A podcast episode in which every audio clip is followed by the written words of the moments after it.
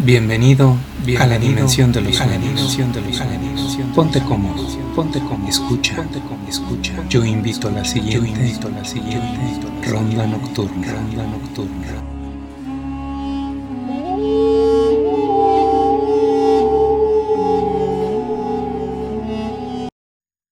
Las guerras del agua. Capítulo 2 todo empezó con cortes de agua en la ciudad, con el pretexto de dar mantenimiento al sistema de suministro. Yo tendría unos 10 años.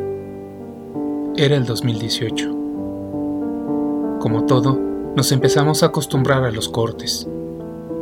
Estos se hicieron cada vez más frecuentes y largos. Hubo disturbios y violencia, porque las personas de las regiones donde se extraía el agua para traer a la ciudad se oponían a quedarse sin una gota por enviarla a la misma. Esto representó muertos, desperdicio de agua y cierres definitivos.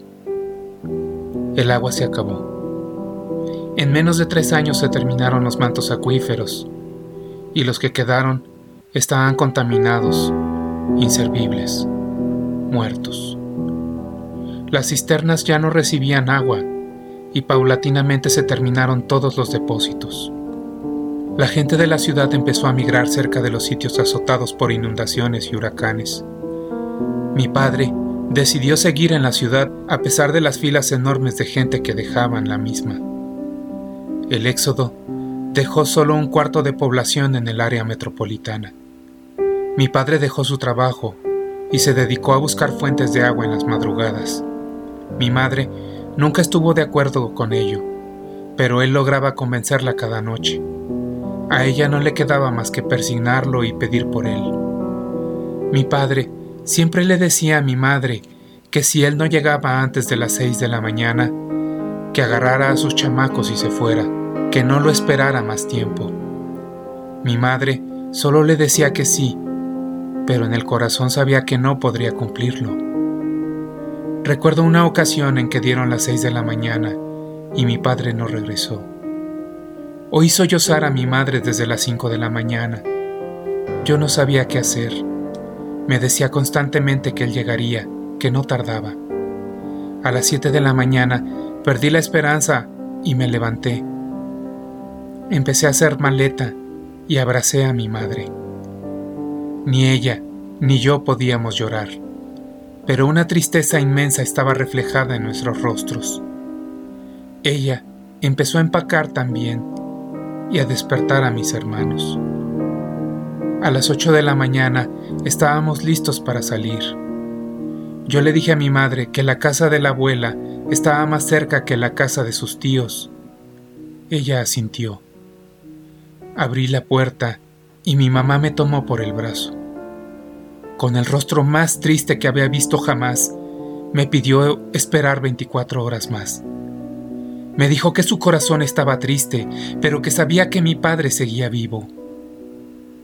Obedecí a mamá. Cerré la puerta y dejé la maleta en el piso.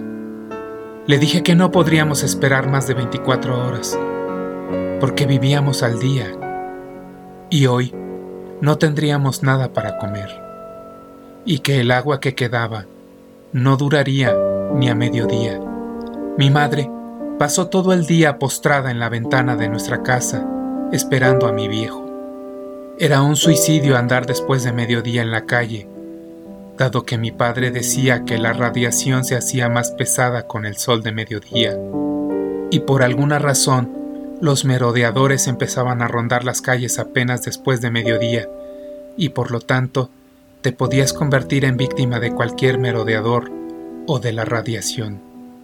Si acaso mi padre seguía vivo, yo sabía que no se movería de día. Pasó el día y no llegó. Ya entrada la noche, mi madre seguía escondida y pendiente de la ventana. Mis hermanos y yo nos fuimos a acostar con hambre y sed. Le anticipé a mi madre que nos levantaríamos a las 4 de la mañana para irnos a la casa de mi abuela. Ella aceptó con tristeza.